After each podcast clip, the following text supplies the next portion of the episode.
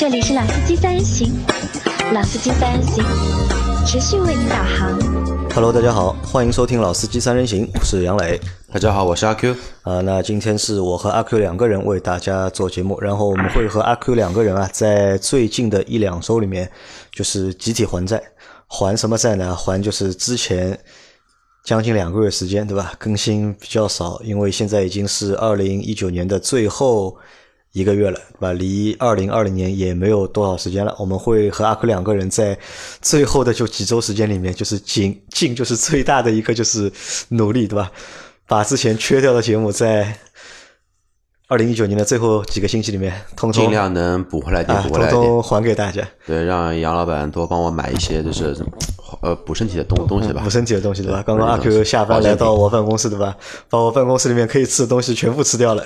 对，今天一天吃了第二顿饭，是的，第二顿哈，那这个身体要注意啊！而且阿 Q 是在这个星期领了结婚证书，对，对吧？第一次，第一次啊，第一次，第一次，第一次。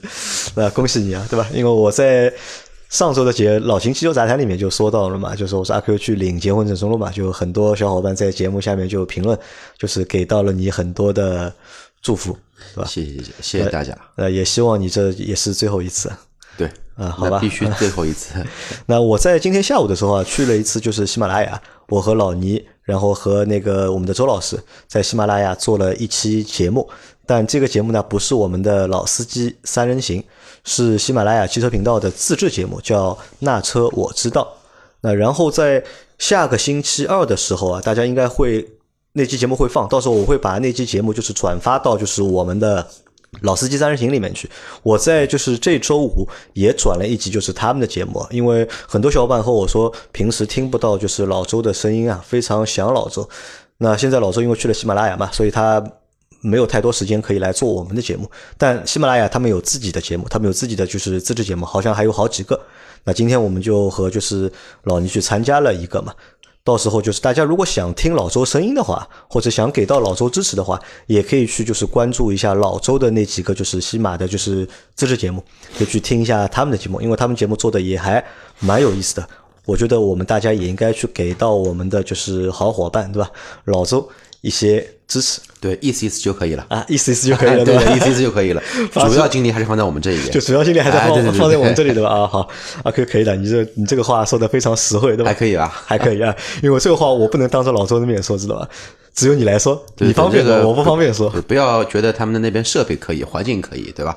但是还是要看人的嘛，对吧？谁让他一直在那边一直不过来，对吧？我觉得忙不是理由，也不是哪一种那个，对吧？话术不是借口也不是借口，说不能过来做做节目。你说你一个月来个一两次，你来来不了嘛？那也不是这么说的，对吧？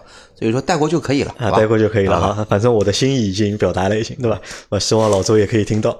好，那今天呢，我们会和大家聊一台就是在这个星期正式就是发布或者正式上市的一台车。在之前上市就是广州车展就是节目里面，我们提到过这台车，就是沃尔沃的 S 六零。那这台车在这个星期它算正式的就是发布了，也公布了价格，公布了就是所有的配置。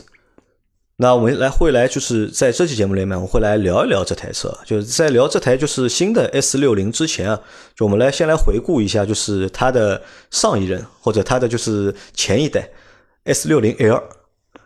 阿 Q 对这台车有印象吗？S 六零 L 呃，在豪华品牌这一个我们说细分圈里面啊，它属于一个应该属于一个骨灰级的一个东东啊骨灰级的对吧一个车型，因为为什么叫骨灰级啊？因为在我的眼里，可能说一款车型将近十年吧，十年啊将近差不多啊十年没有换过代，觉得是蛮不容易的。和它就是同代的，应该是就是再上一代的，就是奔驰的 C 两百，对对吧？和再上一代一的宝马三，系，对吧？对，人家已经搞了，就是说那个小孩的小孩已经都有了。人家孙子已经出来了，孙？子已经出来了，他居然 还那么老当益壮。嗯其实中间的话也算是做过一次改款，因为 S 六零变 S 六零 L，嗯，也算勉强是一个车型的一个我们说更替吧，迭代。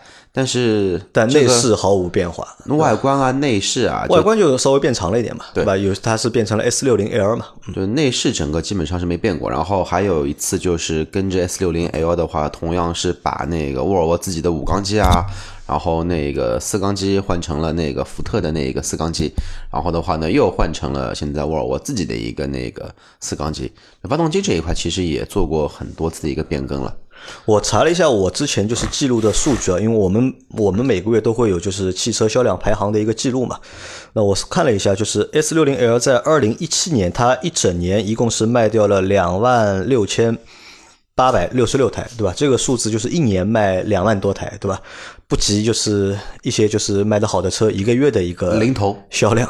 零头一个月的销量嘛，对吧？一个月的销量差不多，差不多。一个月卖的好的就是轿车的话，一个月卖个两万两三万台，不是太大问题嘛。那 S 六零 L 在二零一六年、一七年是两万八千六百六十六台，那它到了就是二零一八年，对吧？它是卖的是一万九千三百五十台，那这个销量的话，就是比二零一七年要少了，就是。几千台少了将近七千台的一个样子，但到了就是二零一九年啊，就是现在二零一九年是一到十月份，它的一个累计销量是一万零七百七十六台，那基本上就是还是一个月十万还是一万？一万一万一万啊！就一年就整今年的就一到十月份卖的就是一万台出头一点，一万零七百七十六台，不是我听错了，是一万啊，一万啊。因为他之前也就卖个几万台呀，就一年这卖的最好时候，二零一七年也就卖了就是二两两万六千八百六十六台，就是这一整年的一个销售销售的总量嘛。但是我看了一下，就是沃尔沃在就是二零一八年，它所所有车型的一个销售总量，它是一万零七百啊十万零七千六百四十三台，就是一年二零一八年整一年卖了十万台车出头一点。那 S 六零在二零一八年，它是卖了一万九千三百五十台，那将近百分之二十，百分之十八十九这样啊，对，要将这个车型要将近百分之二十，对吧？然后到了二零一九年的话，现在一到十月份，沃尔沃亚太它一共是卖的是十万零三千八百十一台，这个只是截止到就是十月份的一个数据，那还有两个月嘛？那从这个数据上基本上看，就是沃尔沃就今年就是国产的沃尔沃，就亚太的沃尔沃，在二零一九年。它的一个就是销售总量肯定会是高于就是去年，甚至能够高出个就是二十个百分点。我觉得不是什么就是太大的一个问题。对这个数据两个意思吧，一个意思就是 S 六零虽然说占比越越来越低了。但是它总体的品牌的量还是在往上升啊，对，这个也是蛮不容易的。呃，我觉得也不是蛮蛮不容易啊，是整一个就在二零一九年，就是汽车就是销量就退坡的这一年里面，就是很少有看到就是一些本来就卖的不太好的就是品牌的车，它能够逆势上涨，对吧？今年卖的比去年多，那这个我觉得是蛮神奇的一件事情。更神奇的是，我觉得这个终于来了，终于来了新的 S 六零。而且我算了一下，就是在我们目前就是看到的一些就是主流的，就是 B 级车，就是你把就是合资品牌、普通的合资品牌和豪华所谓的豪华的合资品牌，或者是豪华的合资品牌算在一起的话，好像就是 S 六零这台车是目前最晚一代了，就是。如果要说换代的话，它好像是最后一个了。对，其实为什么我要一定要加一个神奇啊？因为不不是说去对这个车有什么意见，这个呃没有到那个点，只不过就觉得这个车子嘛，可能来了还是有些晚，真的是有些晚。因为其实它在就是它在那个就是去年嘛，应该已经在海外已经就是改款了，或者已经换代了，已经只是就是在国产这条路上好像拖的时间比较长，直到拖到了就是今年就是二零一八年的就是第四季度嘛，最后一个月嘛。对，我们可以想象，然后二零一六年的时候，S 九零上市啊，对，新款，然后现在已经到了二零一九年的年底，就等于说它整一个家族风格的前脸在轿车这一条线的话，已经用了三年了，然后才刚刚出来它的一个我们说基础的 B 级车走量车型，其实这个时间真的是很晚。其实不管是嗯德国三剑客呀也好，然后包括它的一些。竞争品牌的一些，我们说二线豪华品牌也好，基本上都是什么呢？都是以 B 级车跟 C 级车两款车型前后代差不会超过一年，对，迅速做一个推出去占去占领市场。因为你要知道，这么一个新的家族风格车设设计出来之后，它必然会引起业界的一定的关注。但三年了，大家已经有一些审美疲劳了，而且当下现在其实 S 九零日子也不好过的情况下，它才刚刚了把这款车子上市，所以我觉得是时间吧，是时间。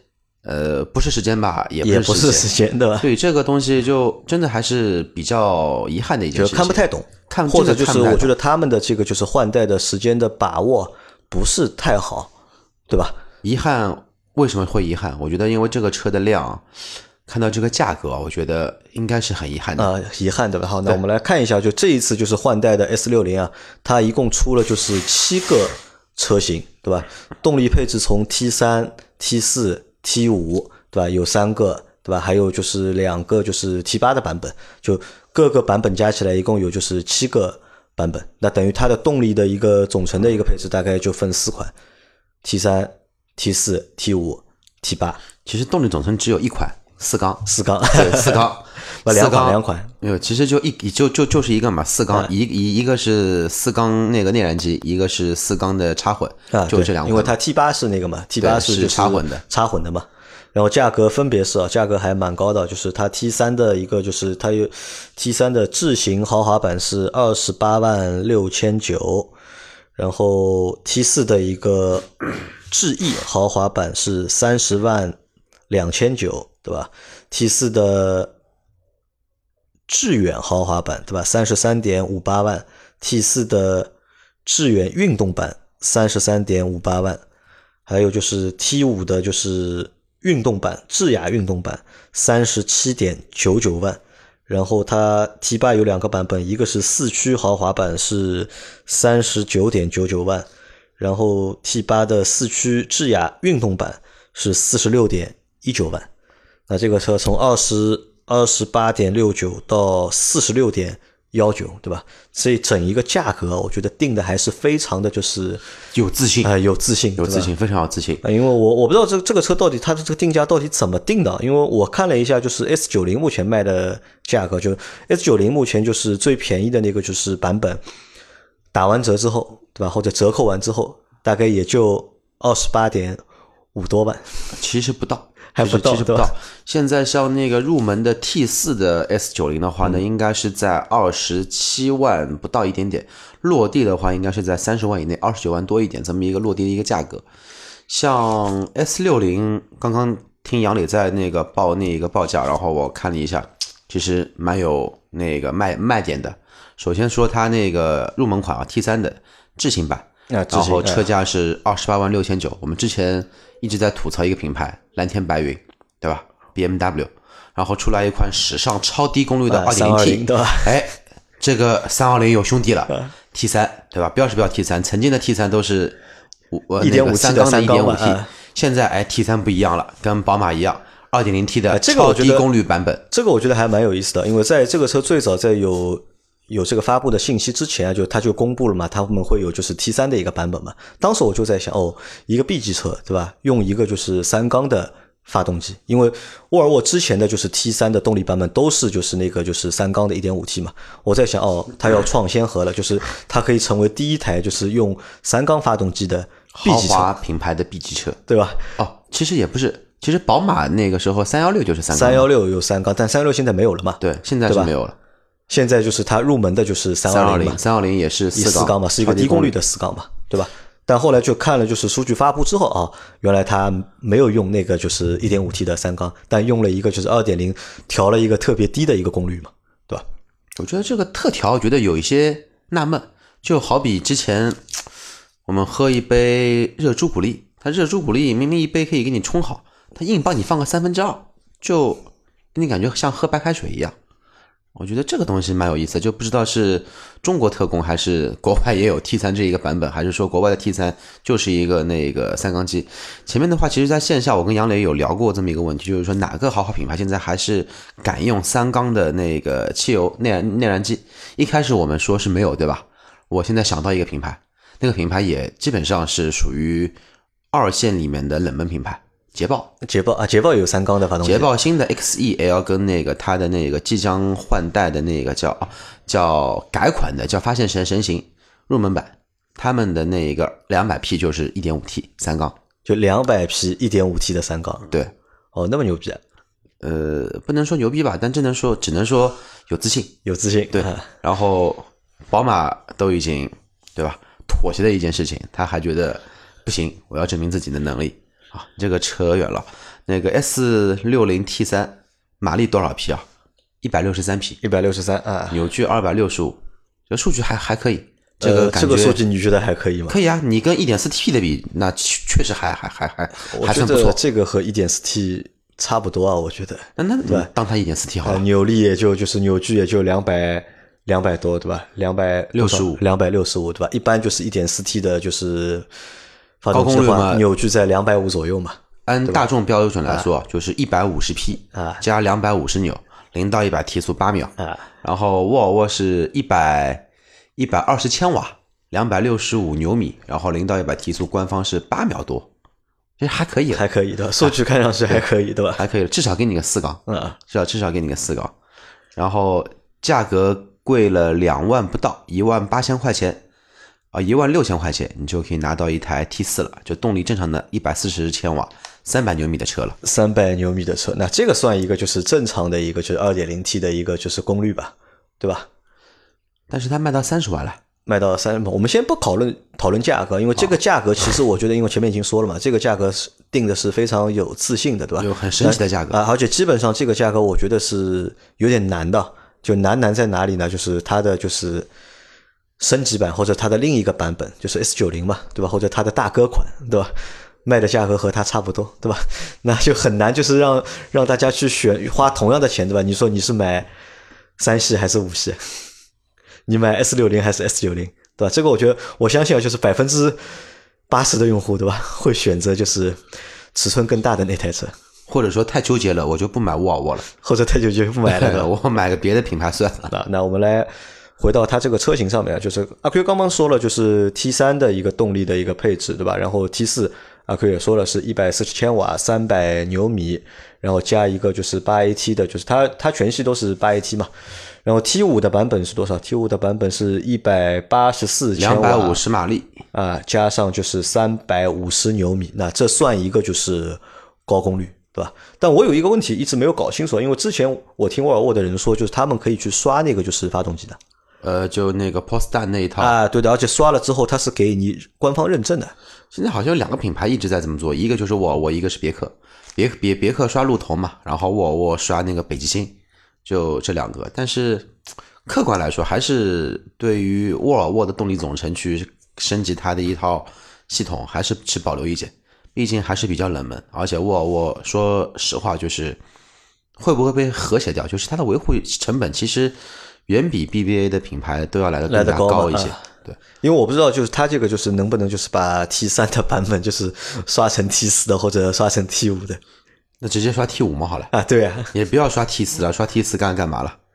啊，这个是就是它三的一个三个版本，就 T 呃 T 三、T 四、T 五的一个动力的一个情况。然后看一下这个车的一个尺寸啊，那这个车的尺寸我觉得也是值得就是大家来讨论一下的事情啊。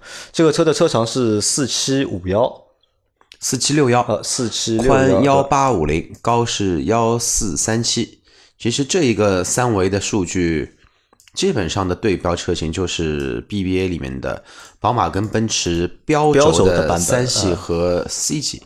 然后轴距的话呢，我们看一下啊，杨磊往下翻一下，轴距是两米八吧，应该是轴距是八2872七二，对吧？轴距其实还可以，二八七二的轴距其实是比那个标轴的三系跟标轴的那个 C 级都要略大一点点，而且因为它是前驱车嘛，所以说空间利用率这一块应该还是 S 六零会更加的宽裕一些，相比而言。但是你真的说走量的车型，像跟那个 S L 啊，或者说三系的加长型 C 的长轴距版去比的话，其实这整个的三维其实都不占太大的优势，关键还是轴距跟它的一个长度。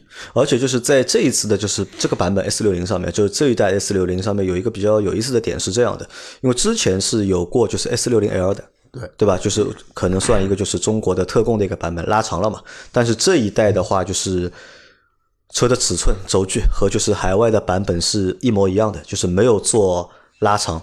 但这样的一个尺寸，在目前的一个就是中国的 B 级车市场里来看的话，好像是略小了一点，或者是略短了一点。四七六幺这个4米车长让我想到一辆车，哪台车？朗逸 Plus，朗逸 Plus，一台 A 加级的车，一台 A 加加？A 加加，A 加加的车。那阿 Q，你觉得就是一台 B 级车到底应该有多长？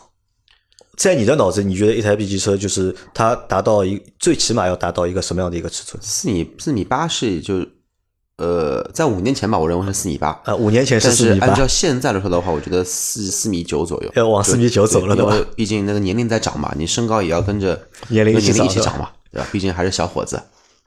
那这个车相对来说，这个尺寸啊，好像是有那么一点点的，就是吃亏，我觉得，对吧？因为但我看了，就是因为这台车在之前就是有有很多就是海外的测评嘛，我就我看他们就是做就是那个乘坐舒适度的一个就是测评的过程当中啊，说这个车的后排好像还可以，就是勉强是能坐的，没有就是太拘促。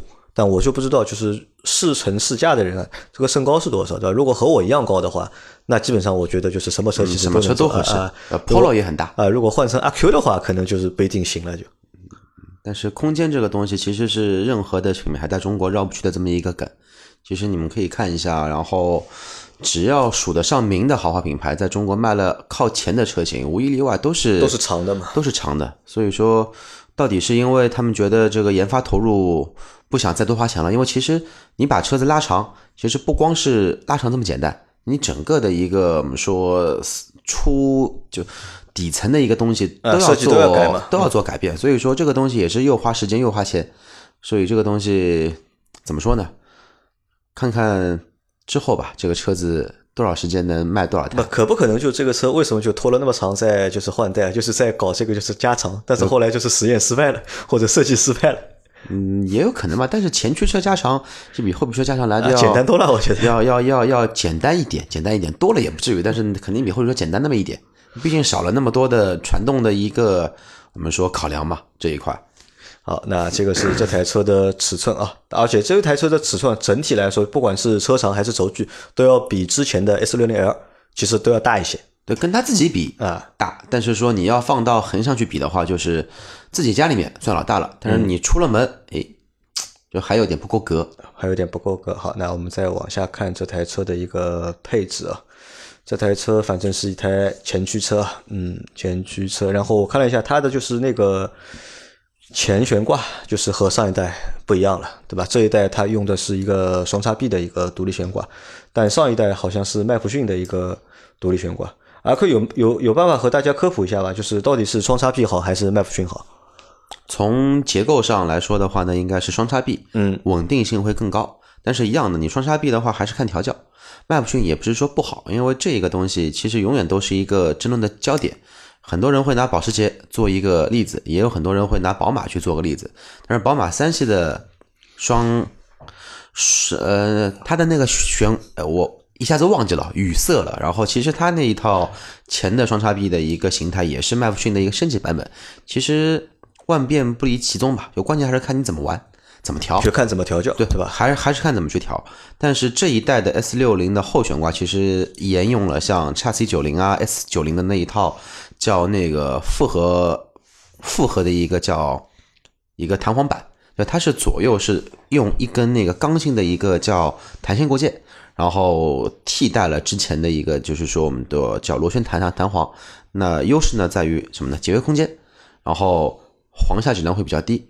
但是实际我们包括之前去看过的那个 S 九零，就无一例外，包括之前在理想工作那段时间一直是试叉 C 九零，都会有个特点，就是后悬挂在空载情况下确实会比较硬一些，就有一些弹，有点跳，对吧？有一点跳。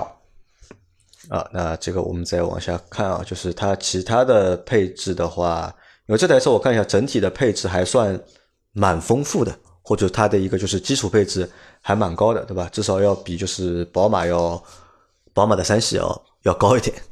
它配备了就是沃尔沃的那一套就是标配的，就是 City Safety 的，就是安全的安全系统啊安全系统，对吧？反正这个安全系统在这台车上全有，对吧？然后我看了一下，我比较关心的是那个就是驾驶辅助，对吧？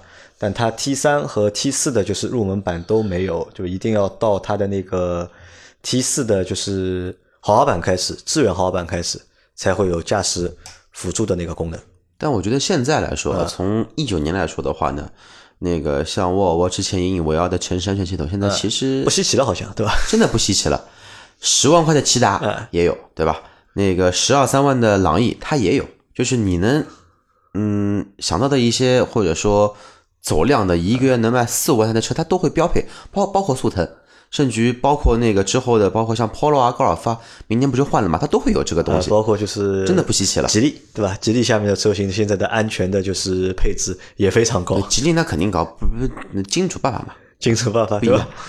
啊，那我们再往下看啊，就是阿哥，你觉得就在这些配置当中，你有什么就是想说的吧？想说的，其实这个问题我们刚刚讨论过，就是现在来说，什么叫一个配置该有的都有？那无非就是什么呢？皮座椅、定速巡航嗯、电加热座椅，然后全景天窗，就是这么一些怎么说呢？比较常规的一些配置。你说什么东西特别的突出也没有了。你像十十年前驾驶自动辅助系统可能会比较稀奇，现在十万的车，像吉利做的也不差，呃，荣威做的也不差，对吧？都会有了。所以这一套东西，你说现在能拿来说卖点，嗯，也不至于了。那你看这这台就是换代后的就 S 六零啊，它的一个就是整体的一个配置啊，和它的那些竞品你相比的话，你觉得有优势吗？只能说主流，就不能说特别的一个冒尖，只能这么来说。就相对还是有优势的了，优势就在于它以后能优优惠多少钱。就看优看卖多少哎，钱。对，我觉得得优优就是说沃尔沃这个车子，其实你别去管它优那个这个车配置是不是好，同样的基础配置，它一定会比那个就是说哦，未必未必会比奔驰、宝马高，但是它关键是看它以后的优惠，能在三个月还是在半年里面能跌个六万七万，能在一年里面跌一个十万，我觉得这个可以期待一下，这个是这个是可以期待的，对吧？这个可以期待一下。所以就不要管这个车配置到底是怎么样的，对吧？最终看它的一个价格，对吧？对，你想现在哎它的老大哥 S 九零三十八万，三十八万还是三十九万的车子，哎跌优10万惠吧 优惠十一万，啊优惠十一万，你就才卖几年，而且还是所谓的二零一九款或者二零二零款，就已经这么狠了。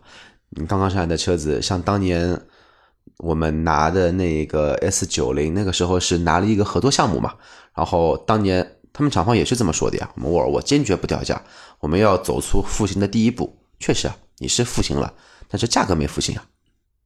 所以阿 Q 觉得就是这个配置的优势，对吧？一定要建立在就是价格的基础上面，对吧？看这个价格到底是什么样的，对吧？价格便宜，对吧？你配置多，那配置才有优势，对吧？如果价格不便宜的话，对吧？就不要谈配置。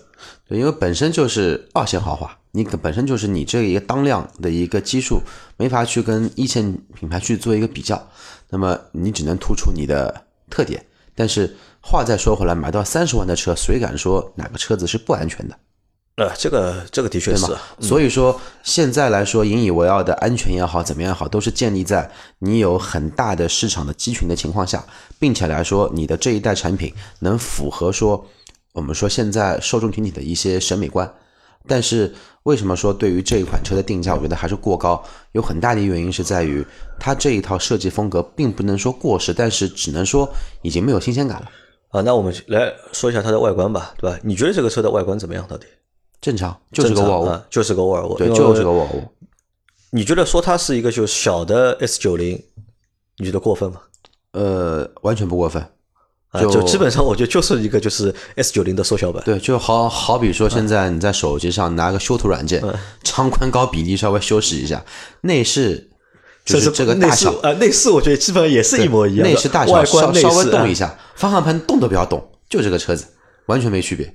完全没区别。那这个车你喜欢吗？这个样子目前我的阶段可能接受不了这种车子，你接受不了这种对，就是目前这一个阶段，可能我过个五年、十年之后，等到我到四五十岁了，我可能会接受这一种风格。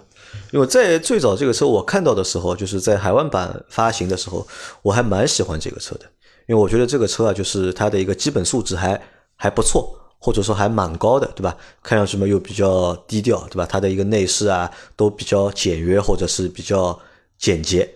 当时觉得还不错这个车，但是后来最终还是就是回到那个老问题，前面说的那个价格的问题嘛，就看到这个价格之后啊，呃，心也就凉掉了。我们可以看一下，就是你觉得就是 S 六零这个车啊，它有哪些竞品，或者你觉得哪些车和它，它可以和哪些车产生竞争？按照目前它的一个新款的一个上市的一个情况，呃，我敢认为它的竞争对手自己会定在去抢占标轴的三系、标轴的那个 C 级的一个市场。但是实际的话呢，真的还是品牌魅力会大过你的一个一大截。就品牌这一块影响其实还是会很大的。呃，真正的竞争对手，我个人还是觉得可能说是亚洲龙啊、亚洲凯美瑞啊、凯美瑞就这么一些，可能说在就是说，但价格差太多，怎么竞争？其实差不多，就所谓的中端品牌嗯的 B 级加车型的里面，然后一些比较拔尖的，然后做一些比较。因为你我们这么来考虑这么一个问题啊，就是你买一个亚洲龙二十六七万的车子，对吧？然后但是你是丰田，但我亚洲龙超过五米了，呃，啊，超你这个车才四米七，四米八都不到。品牌，还是一个品牌的一个问题。那么我同样花这么一些价格可以买到一台配置不差的沃尔沃，那其实还是一个品品品牌。那我有同样的价格的话，我为什么不去买 S L 呢？为什么不去买宝马三二零呢？不去嗯买奔驰的 C 二六零呢？那 C 我这么来说，C 二六零啊，一点五 T 啊太弱鸡了，对吧？但是奔驰啊，但是是奔驰，然后奥迪 A 四呢双离合，但是它还是个奥迪，对吧？宝马发动机功率再低，它再怎么样也是个宝马，所以这又是另外一个问题啊，所以这个我觉得就很尴尬，他好像找不到一个就是可以直接竞争的一个对手。对我其实下面就想说一个重重点，跟它同样被一些所谓的媒体大咖划分为所谓的二线豪华品牌的兄弟难兄难弟，比它好一点点的什么车？凯迪拉克凯迪拉克 CT 五刚刚上市对吧？啊对人家定价就很明智，三十二十七万九千八到三十四万九九九千八，就这么一个价格，简单明了，四五款车子哪里有什么给你定一个 T 三 T 四 T 五 T 八，哪里来这么多车型？就简就我就走一个低价位入市的一个我们说这么一个套路，然后后期的降价幅度也奠定了，不会太多，顶多就撑死个就顶一个可能说三四万块钱。啊，也不止，凯迪拉克要真的跌起来，对吧？打个八折，我觉得也不是什么太大的问题。好，那么我问你一个问题，杨磊，那个 CT 五这个这个车子啊两百多有多少匹匹马力？两百多啊，反正反正蛮凶的，肯定是两两百多呀，对吧？就这一套动力总成十 AT 加这一套可变缸的发动机，配合这个外观跟内饰，嗯你买这个车还是买二十八万六千九的沃尔沃？那肯定买凯迪拉克了，对吧？那么不管是动力还是车型、车的尺寸，对吧？包括品牌，我觉得都比沃尔沃要好。好，那么二线品牌还还有什么车子啊？英菲尼迪，对吧？我看了一下，这个车只能和谁去对标？只能和呃你直接说英菲尼迪了，我还想说雷克萨斯。Q 五零他拿什么和雷克萨斯去竞 Q 争？五零 L 你知道才卖多少钱吗？大概现在二十一万多，二十一万多啊，二十一万多，二十一万多，人家是奔驰的发动机，对吧？虽然老了，但是它还是奔驰的新，价格只有二十一万多，落地就不超过二十五万。那么好，那么这个二十八万多的车子和谁去卖给谁去？比啊？是啊，就我觉得就很难嘛。它好像就是不管在产品的定位上，对吧？还是在就是竞争对手的这选择上面，其实就是一个产品定位的问题。哦，还有一款前驱车，也是豪华品牌，我突然想起来了，谁你日本品牌，本田王，哎，对对对，T S X 那如果去和阿库拉去比嘛，它就是凉凉了。啊自废武功嘛，对吧？如果你去和阿库拉和英菲尼迪去比的话，不是自己找死嘛，对吧这？个节目做到后面有一点变味道，就变到后面就是在吐槽它的价格。呃，其实我觉得也不是说在吐槽它的价格，就是我我就觉得就是看不懂它的这个定价，对吧？到底是依据什么，或者我看不懂这个产品它的定位到底在哪里，对吧？理论上这个车应该是就比就是帕萨特啊，比迈腾或者比就是凯美瑞、雅阁这种车，你稍微高个一级，对吧？你价格比他们贵个几万块钱，对吧？你配置那么比他们好那么一点点，对吧？尺寸和他们接近，但是现在来来看的话，就价格差很多，对吧？价格要高于就是它的几个就是我前面说的几个对手嘛，对吧？比迈腾贵很多，比雅阁、比凯美瑞、比帕萨特都要贵很多，对吧？但尺寸呢，都比他们小。啊，都比他们小。而且我刚刚在算啊，现在如果按照它 T 三的价格，二十八万六千九的价格，正好可以买到 C 二六零 L，二六零 L，嗯，L 是带两个天窗的那一个版版本，也差不多这么一个价格。虽然是一点五 T 的，但是人家好歹是个奔驰，那你会推荐大家去买这个车吗？S 六零？我觉得这个车子可以指望它，就就跟什么呢？就跟买股票涨跟跌一样，我买它跌，你买它跌，我啊。我买它三个月内会跌了，会会会比较的惊心动魄一点，因为我找不到任何的一个理由，按照目前的价格去推荐说这个车值得去购买，因为关键还是说它产品竞竞争力不能说不强，但是只能说没有特别大的亮点在里面。我的想法和你稍微有点不一样，就是我觉得如果大家看得中这款车的话，那我就直接推荐你买 S 九零，对吧？同样的价格嘛，对吧？或者差不多的价格，那我觉得还买 CT 五吧，我觉得买 CT 五。哎，对，好，那我们来预估一下这个车你，你觉得就是它按照现在这个价格正常上市的话，一个月的销量大概能有多少？全国有多少沃尔沃试驾那个 4S 店，一台店配两台试驾车，这就是它的销量。这就是它的销量，对吧？那你的意思就基本上不会有销量。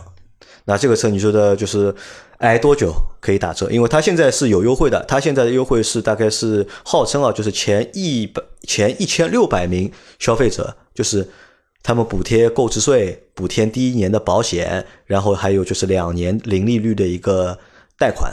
那你想这台车的购置税要将近就是等于优惠三万块钱吧？等于优惠三万，再加五千保险啊，对，加一块等于说优惠三万五五千块钱，就先打了个两年先打了个九折了嘛？两年的延长保修，对吧？嗯，等于说一共优惠差不多在四万四万五五千块钱这样子。嗯好，那么这个车，嗯，我畅所欲言的。不负责任的预估一下，T 三就撇开不谈，T 三 T 三这个车肯定是完全不走量的这么一个车子，主流车就是 T 四的那个豪华或者运动和那个致远豪华，就是这两个配置，基本上这两个车子的定价到最后能达到的价格就是 Q 五零加两万块钱，就 Q 五零加两万块钱，对吧？就是二十三万，对吧？二十二十三万，二十三万左右，对吧？你觉得这个车二十三万左右是一个合适的一个价格？